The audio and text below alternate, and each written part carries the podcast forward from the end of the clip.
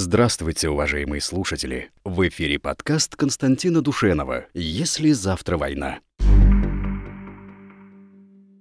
Вадим а, написал «Бог помощь, Константин Юрьевич».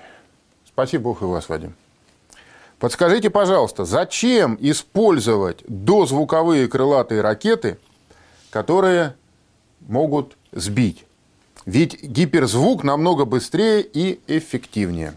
Вот ваш вопрос, Вадим, заставил меня как-то, так сказать, неожиданно э, углубиться э, в тему, которую я, честно говоря, даже и э, не предполагал затрагивать. Но давайте обо всем по порядку.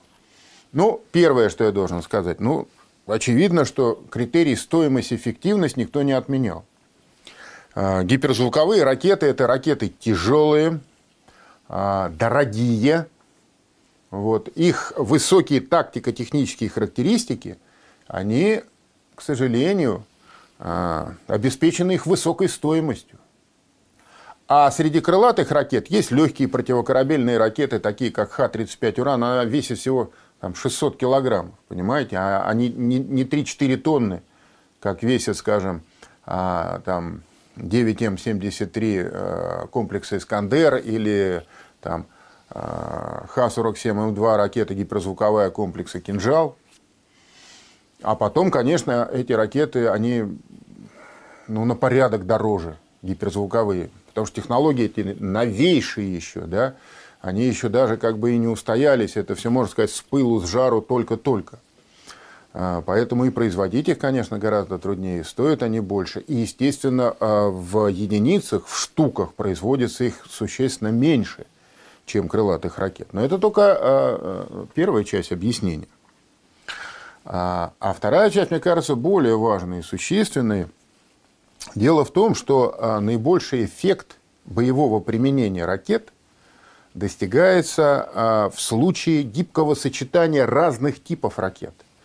Понимаете, если у вас есть дозвуковые ракеты, которые вроде бы медленные с одной стороны, но с другой стороны они там суперумные, они все облетают, знают везде где там какие-то зоны ПВО и могут вообще как бы с тыла в случае необходимости противника атаковать. Стаи, они относительно дешевые. У вас есть сверхзвуковые ракеты, да, противокорабельные, например, вот типа там Оникса, П-800.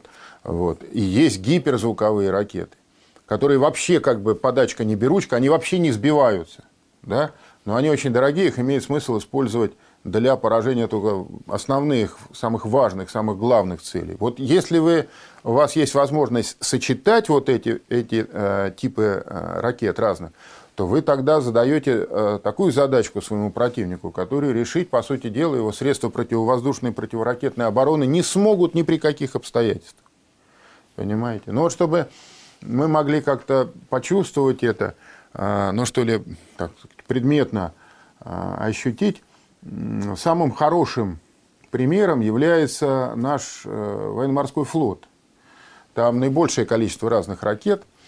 И э, на флоте, наверное, такой самый яркий пример – это значит, программа строительства малых ракетных кораблей. Надо сказать, что программа эта выполняется, она довольно успешно идет, так сказать, быстро. И уже через несколько лет, там, к середине 2000-х годов, когда вот ныне заложенные все программы будут реализованы, значит, мы будем иметь э, у нас на флоте значит, 18, э, например, единиц малых ракетных кораблей «Каракурт». Это проект 22800, на нем стоит универсальный корабельный стрелковый комплекс 3С-14 на 8 ячеек, на 8 пусковых установок, да, в которых могут э, быть самые разные ракеты. Плюс будет еще 12 единиц малых ракетных кораблей «Буян-М», знаменитые, которые, собственно говоря, значит, э, прославились после того, как они из, из Каспийского моря по Сирии пуляли в 2015 году. Это проект 21631. Там тоже стоит тот же самый универсальный корабельно-стрелковый комплекс 3С-14, тоже 8 ячеек. И еще значит, э, у нас сохранится к середине нынешнего десятилетия 10 или 11 единиц малых ракетных кораблей «Овод». 1234. Это еще советской, советской постройки корабли. Но вместо шести тяжелых таких неповоротливых ракет э, крылатых «Малахит» они теперь будут модернизированы, и каждый будет нести аж на целых 16 противокорабельных ракет Х-35. Но вот все это вместе взятое создает достаточно большой потенциал. И чтобы мы могли наглядно понять, как это все э, сочетается, давайте посмотрим иллюстрацию. Вот, например, значит, э, каким образом реализуются боевые возможности малых ракетных кораблей Балтийского флота России. Значит, э, на Балтике, когда закончится программа перевооружения, они уже близки к завершению. Я имею в виду перевооружение в рамках э, программы строительства малых ракетных кораблей. Значит, на Балтике будет 8 единиц каракуртов. Да? И э, каждый из них сможет нести э, либо противокорабельные ракеты, или крылатые ракеты большой дальности, или гиперзвуковые ракеты. А, два а, корабля будет проекта «Буян» 21631. И четыре малых ракетных корабля а, значит, э, проекта 1234 ОВОД, ОВОД-М, ну, модернизированный вот этот советский проект, о котором я вам только что говорил. Значит, все вместе они смогут а, осуществить залпы 144 ракет одновременно. Ну, понятно, что одновременно, одновременный такой залп вряд ли возможен, но эта цифра, она дает понимание о как бы общей ракетной мощи. Да? Правда, ракеты совсем разные – совсем разные. Вот, например, значит, э, полет крылатой ракеты большой дальности 3М14 «Калибр» да, на полную дальность, а там значит, полная дальность, если с ядерным боеприпасом, это вообще 2500 километров. Значит, он занимает почти 2,5 часа, потому что это относительно медленно, это дозвуковая ракета. А вот, например, полет гиперзвуковой ракеты Х-47М2 «Кинжал», которая, в принципе, тоже может применяться авиацией на Э, Балтийском театре военных действий на полную дальность в 2000 километров занимает всего 10-12 минут.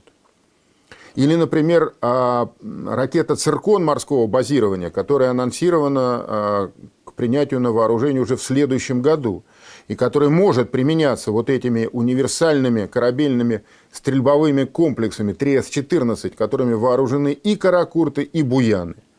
Так вот, полет циркона на полную дальность 1000 километров а, займет всего 5,5 минут. Видите, какая разница? Да, там от 5,5 минут до, до 2,5 часов. А, при дальности от 1000 до 2500 километров. Вообще, тактико-технические данные а, ракетного оружия российских малых ракетных кораблей, они, если судить по открытым источникам, таковы. Значит, вот крылатая ракета большой дальности калибра 3М14 а, а, летит на 2500 с ядерным боеприпасом, с обычным боеприпасом он более тяжелый, обычное взрывчатое вещество, летит ближе, но точно не, никак не меньше, чем на полторы тысячи километров. Скорость около 300 метров в секунду у таких ракет. Противокорабельные ракеты того же семейства «Калибр» 3М54 летят на дальность не менее 500 километров, а скорость у них двухрежимная, то есть на маршевом участке также летит э, эта ракета с дозвуковой скоростью, а на участке атаки включается дополнительный двигатель, и она ускоряется э, в два с половиной раза, и э, скорость ее увеличивается до 750 метров в секунду. Есть также легкие ракеты Х-35 «Уран». Они летят на дальность 260 э, километров, относительно небольшую, и со скоростью тоже около 300 метров в секунду. Но их много, их вот 16 таких ракет на малых ракетных кораблях проекта 1234. Понимаете? И здесь они берут значит, э, количеством и способностью, так сказать, ну что ли, просчитывать, атаковать стаей, ну и всякими прочими, так сказать, возможностями нынешней компьютеризированной программы. Вот. Ну, есть еще противокорабельные ракеты П-800 «Оникс». Они летят на дальность 500 километров. Это сверхзвуковые ракеты. 500 километров. Правда, сейчас появляются а, сообщения, что больше, 800 километров. И скорость у них 800 а, метров в секунду, но чуть меньше, значит, а, трех скоростей звука. Вот все это вместе взятое создает э, возможности на Балтике. Даже если мы не берем э, в учет какие-то другие ракетные возможности, других кораблей, да, очень надежно контролировать акваторию. Да, кстати, вот верните, пожалуйста, э, нам иллюстрацию. Да?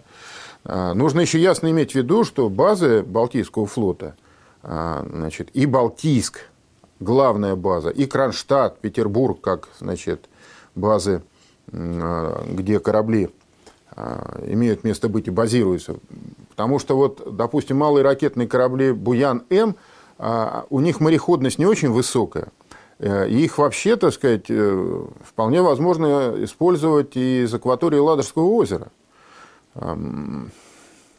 Тогда они там как, как со стартовой площадки смогут оттуда, так сказать, запускать вот эти э, крылатые ракеты большой дальности «Калибр».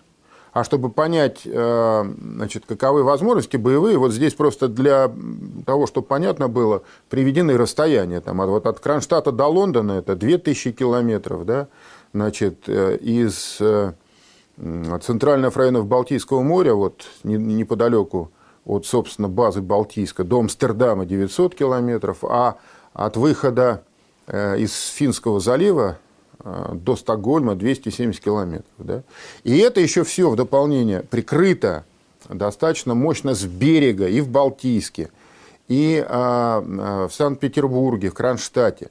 Значит, э, все наши операции, которые производят корабли Балтийского флота, прикрыты береговыми ракетными комплексами «Бастион» и «Бал», да? А «Бастион» – это береговой ракетный комплекс с ракетой «Оникс». «Бал» – это береговой ракетный комплекс э, с ракетой Х-35, вот, более легкой. А, и плюс к тому, вот в Калининградской области базируется еще 152-я э, ракетная бригада оперативно-тактического ракетного комплекса «Искандер», на вооружении которого стоят гиперзвуковые ракеты 9М723 да, с дальностью в 500 километров. И, внимание, могут стоять, могут стоять, никто не знает, стоит, стоят или не стоят, но могут стоять крылатые ракеты большой дальности 9М729. А, Это, так сказать, сухопутный калибр. С дальностью тоже, так сказать, там более 2000 километров. То есть вы понимаете, да, какая это все в конечном итоге а, мощь и какие возможности имеются а, у того, кто этой мощью, так сказать, управляет. Значит, вот если мы посмотрим Черное море, то боевые возможности малых ракетных кораблей Черноморского флота, они примерно вот таковы. Значит, 4 малых ракетных корабля 21631 «Буян-М», значит, будет э, в итоге там а, на вооружении стоять у а, Черноморского флота 6 единиц каракуртов и а, один малый ракетный корабль «Овод». Ну, он все-таки уже старенький, если он сохранится. Вообще пока предполагается, что все вот эти оводы, они все сохранятся, еще долго будут служить и будут все модернизированы. И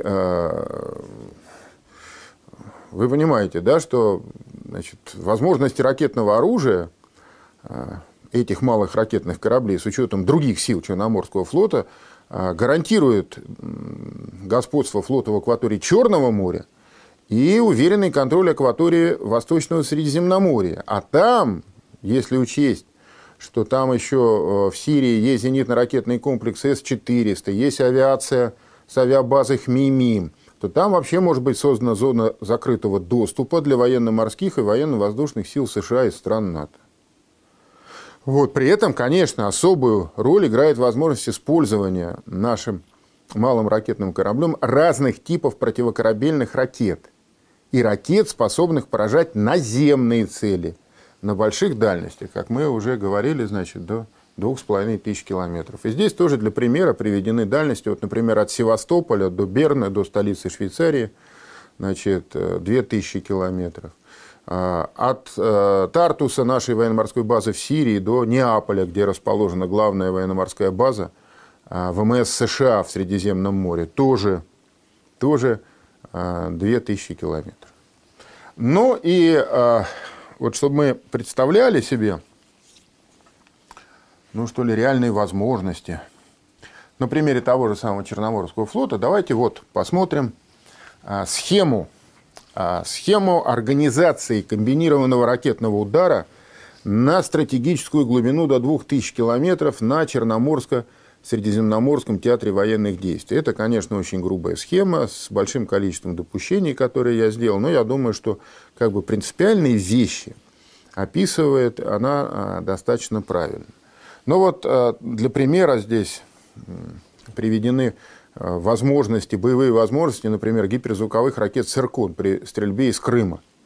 Да? То есть прямо даже вот из самого Крыма или корабли, которые будут вооружены цирконами, стоя у пирсов Э, в севастопольских бухтах э, могут стрелять на дальность до 1000 километров, то есть э, на запад это до Белграда, до столицы Сербии, на юг это вообще до острова Кипр, до Средиземного моря, а если стрелять на восток, то это до границы Грузии и Азербайджана все легко достает. Кроме этого, значит, крылатые ракеты большой дальности «Калибр», противокорабельные ракеты «Оникс» и э, Х-35 «Уран», они, естественно, находятся на вооружении кораблей подводных лодок Черноморского флота. Да? А эти корабли находятся как, собственно, в акватории Черного моря, так и в нашей базе э, в Тартусе. И, соответственно, могут развертываться в Восточном Средиземноморье. Все это поддерживается а, силами Южного военного округа. И там как бы главные, конечно, э, элементы – это авиабаза «Энгельс», это э, авиабаза стратегической авиации, там базируются стратегические бомбардировщики Ту-160М, Ту-95МСМ, и они вооружены дозвуковыми крылатыми ракетами большой дальности Х-101-102 и Х-555.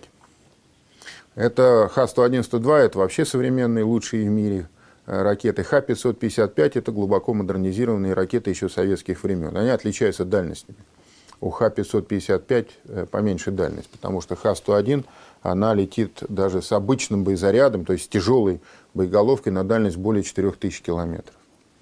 Дальше, если на юг идти, авиабаза Ахтубинск, там базируются э, как минимум 10 единиц самолетов МиГ-31 к, которые несут гиперзвуковые ракеты Х-47М2 «Кинжал», да, с дальностью э, полета самой ракеты 2000 километров.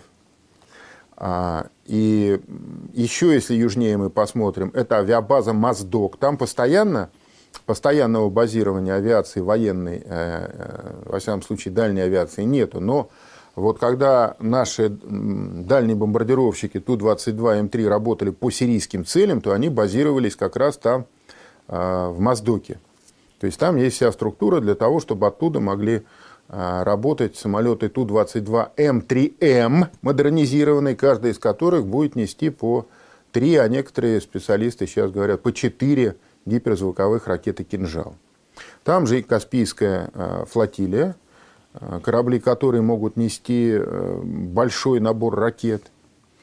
И ну, гибкое сочетание этих ракет при их одновременном пуске вообще может дать очень такой, ну что ли, сокрушительный эффект. А одновременный пуск, вы понимаете, почему он нужен? Потому что массовый пуск ракет обязательно будет обнаружен противником. Если мы во времени растянем существенно да, а, пуск ракет, то противник сможет как-то отреагировать и воспрепятствовать, нанести удар по а, нашим силам. Поэтому ракеты должны быть пущены а, в идеале. Это я, естественно, вы понимаете, что я рисую идеальную картину. Одновременно и в кратчайший срок. И тогда Главный удар по важнейшим целям противника – командным пунктам, аэродромам, комплексам ПВО, авианосцам в море – может быть нанесен вот перечисленными нами типами ракет на дальности до 2000 километров с помощью гиперзвуковых ракет «Кинжал», «Циркон» и «Искандер». Про «Искандер» я забыл сказать, что в Южном военном округе а, есть три ракетных батареи, три ракетных бригады, прошу прощения, три ракетных бригады – оперативно-тактического ракетного комплекса «Искандер», который может стрелять как гиперзвуковой ракетой значит, 9М23, так и крылатой ракетой большой дальности 9М729. Так вот, вот эти, эти гиперзвуковые ракеты – это сотни ракет. Вот если предположить, что все, а, так сказать, уже развертывание совершено, перевооружение прошло, то это, конечно, сотни ракет а, с подлетным временем до цели не более 10-12 минут. Одновременно морские цели должны быть атакованы сверхзвуковыми противокорабельными ракетами П-800 «Оникс» на дальности до 500 километров, и силы флота тоже могут обрушить на противника сотни таких ракет. Подлетное время их будет вот на эту дальность тоже где-то около 12 минут. А легкие дозвуковые ракеты Х-35 «Уран» на дальность 260 километров должны быть э, пущены с таким расчетом, чтобы атаковать цели свои одновременно с «Сониксами». А, дозвуковые крылатые ракеты 3М14 калибр и 9М729 – это те ракеты, которые летят вот уж точно а, не меньше полутора тысяч километров. А, поразят цели не позже, чем через полтора-два часа после пуска. И вот когда а, все эти ракетные волны, первая волна, она обезоружит как бы стратегический противник. Вы понимаете, вот гиперзвуковые ракеты, они не для того, чтобы там даже какой-нибудь эсминец топить. Это цели важнейшие. Это командные пункты, именно, значит, средства противовоздушной обороны, да, аэродромы. Дальше вторая волна, если мы будем говорить о сухопутных целях, потому что противокорабельные ракеты, они, значит, а, будут уничтожать морские цели противника. Если мы говорим о сухопутных а, целях, то вторая волна – это крылатые ракеты большой дальности. Это «Калибры» и это крылатые ракеты «Искандера». Они, их, их может уже быть больше, они дешевле. И они будут как бы добивать то, что осталось. Ну и потом, естественно, после всего этого, уже когда все это будет э, совершено, это ну, в течение первых двух часов это все решится. Да? А, и будут уничтожены а, там, средства ПВО противника, дальше уже после этого начнет работать фронтовая авиация. И она начнет долбить, так сказать, чисто конкретно, раз за разом, раз за разом, раз за разом. Вот в Сирии мы показали, как мы это можем делать, когда там самолеты совершали в день, штурмовики, например, там совершали по 8 вылетов. Вот. А, ну, а потом подключиться и, а, так сказать, не знаю, там бронетанковая составляющая сухопутных войск, одновременно какие-то десантные операции могут быть э, проведены. Короче, в итоге исход такой стратегической операции, значит, он будет решен в течение суток. То есть сама эта операция может там потом продолжаться месяц, может два продолжаться, да? но ее исход будет решен в течение первых суток. А самые важные будут вот эти вот самые первые два часа, в течение которых должен быть нанесен обезоруживающий, обезглавливающий удар по противнику на глубину до 2000 километров, на стратегическую глубину. И дальше по этому направлению уже, так сказать, покатится вал. Ну, а там зачищать, там, это сколько угодно можно. Вот, пожалуйста, Сирия, опять же, пример этих бармалеев, там они сидят все, понимаешь, под каждым кустом. И эта вяло текущая э, ситуация может длиться довольно долго. Кстати, вот то, о чем мы с вами сейчас э, говорили и посмотрели на схеме э, Черного моря, объясняет и почему так успешно мы действуем в Сирии, несмотря на то, что внешне, внешне, как бы вот чисто количественно – а сочетание сил совершенно не в нашу пользу. Вот посмотрите, да. Вот здесь показаны вооруженные силы и военные базы США на Ближнем Востоке к началу нынешнего года. Значит, в Сирии полторы тысячи – это солдаты и бронетехника, в Ираке шесть тысяч.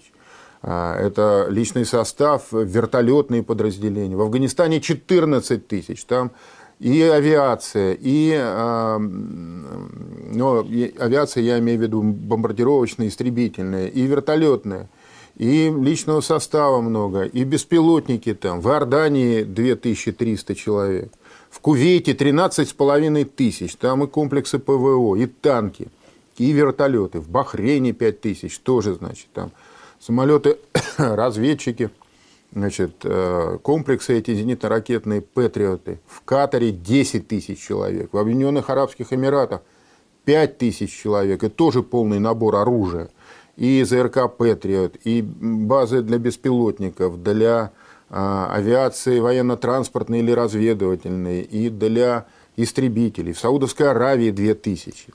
Кроме этого, в Персидском заливе и в Аравийском море значит, находится постоянно а, группировка военно-морских сил, а, включающая в себя атомные подводные лодки, авианосцы, корабли сопровождения, это еще 7,5 тысяч человек. Понимаете? Вот. То есть а, формально соотношение сил Соединенных Штатов Америки и России в регионе совершенно, так сказать, э, явно не в нашу пользу, а в пользу американцев. США здесь имеют не менее 15 крупных, я не говорю сейчас о пунктах базирования, 15 крупных, хорошо оборудованных баз. Это не считая десятков других, более мелких пунктов. А у России всего две базы – Хмимим и Тартус. Ну, плюс есть возможность привлечь силы Каспийской флотилии. Ну, и то я вот тут пометил, что, значит, Каспийская флотилия, там 33 надводных корабля, но это большая часть это катера и десантные, артиллерийские катера, и около 12 тысяч личного состава. Но тоже я уже взял по максимуму, реально сейчас там, конечно, нет 12 тысяч. Вот. А, короче, у США на земле где-то 70 тысяч военнослужащих, ну, если считать по личному составу, а у России не более 15. Но, вот если вы посмотрите на правую часть карты, там вот иллюстрации, которые мы с вами уже не раз видели – и смысл ведь их в чем заключается? Что соотношение сил России и США на Ближнем и Среднем Востоке радикально меняется, если принимать во внимание возможности тех сил и средств, которые развернуты Россией на собственной национальной территории, понимаете, в Южном военном округе. А это, в первую очередь, крупнейшая база стратегической авиации в Энгельсе, разветвленная сеть аэродромов, которая способна обслуживать самолеты Ту-160, Ту-95, Ту-22М3, МиГ-31К, о наличии на вооружении этих машин целой линейки ракет, крылатых ракет большой дальности Х-101, Х-555, гиперзвуковых ракет Х-47М2 «Кинжал», ставит под удар всю военную инфраструктуру Пентагона в регионе. При этом мы можем удары наносить, не выходя из собственного национального воздушного пространства. И вот это а, в значительной мере объясняет, почему американцы так злятся, значит, там, прям вот иногда просто некоторые генералы выступают э, и политики, ну, просто вот порвали бы этих, значит, вот русских, которые влезли куда? На Ближний Восток, который считался всегда вотчиной американской. Ну, во всяком случае, последние 30 лет американцы там безраздельно господствовали. А сделать ничего не могут. Потому что те же самые генералы, они ясно понимают, что а, реальные возможности с учетом вот всей линейки ракетного оружия, которое у нас на вооружении стоит, реальные возможности России в этом районе очень велики. И, а, собственно, никакой возможности силовым образом выдавить нас оттуда у американцев нету. Ну и а, чтобы так сказать, завершить этот разговор, потому что говорить на эту тему можно долго. Вот, давайте посмотрим еще значит, э, боевые возможности малых ракетных кораблей Тихоокеанского флота. Вот. Эм, ну, здесь важно понимать, что главная задача этих малых ракетных кораблей на Тихом океане – контроль Японского моря. Японского моря. Они вообще контролируют внутренние моря, да? Балтийское море, Черное море, значит, Восточное Средиземноморье, а здесь значит, контроль Японского моря и передовых баз американских а, в Йокосуке, это Япония, а, и Окинава, это тоже э, японский остров. Вот. А, со своей стороны значит, мы этому делу можем противопоставить э, нашу главную военно-морскую базу во Владивостоке, значит, базу на Курильских островах, а, главную базу подводных сил флота в Вилючинске. Все это прикрыто авиабазой стратегической авиации «Украинка». И а, на севере, на Чукотке, в Анадыре тоже есть аэродром, который использует, могут использовать любые самолеты а, дальней авиации воздушно-космических сил.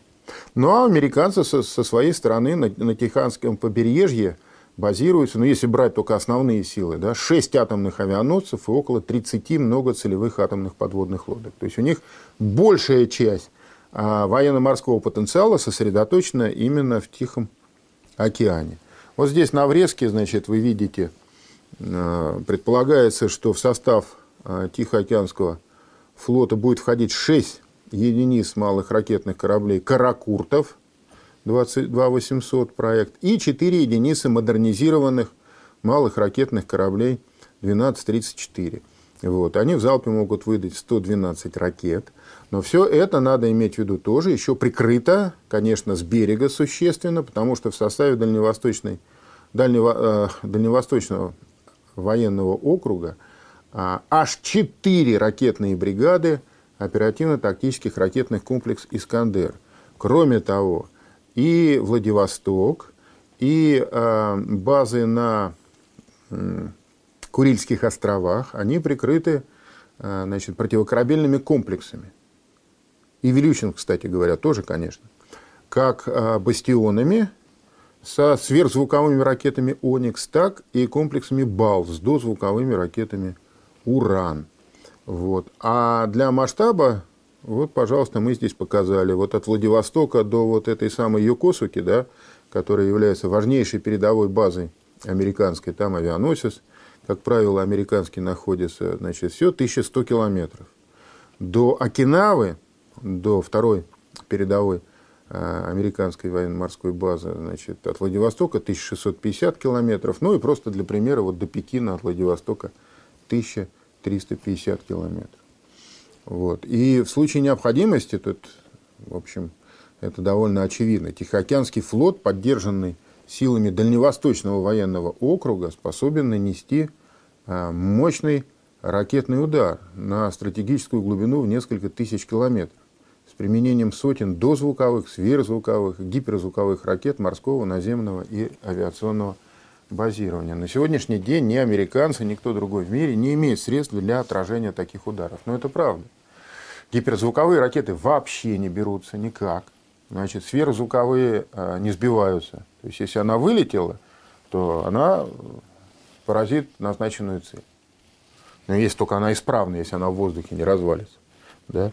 Значит, сверхзвуковые противокорабельные ониксы тоже практически э, значит, не сбиваемые, но очень трудно их сбить. Большое количество маленьких, юрких дозвуковых ракет, если их много, их тоже очень трудно сбить. А когда это все еще вместе комбинировано, да, вы понимаете, это создает ситуацию, в которой отразить удар ну, становится просто невозможным. И это все знают, это мы знаем, это американцы знают, все знают. Поэтому вот и существует вот этот вот баланс. Да? Потому что со своей стороны у американцев тоже моща огромная. Я вам сказал, пожалуйста, 30 многоцелевых атомных подводных лодок, 6 авианосцев, да, на Тихом океане, а, передовые базы, на которых а, базируется и стратегическая авиация американская. Но мы-то на американцев не, собира... не собираемся нападать, правильно? Нам не нужно завоевывать э, там, Перл-Харбор, форсировать Тихий океан для того, чтобы значит, захватить там а, Лос-Анджелес. Мы же не собираемся этого делать. Вот. А, а американцев как раз наоборот. Им-то нужно все через океан переть, всю свою мощу нужно через океан тащить. И в этой ситуации, конечно, этот баланс, он смещается в нашу пользу. Вот так вот.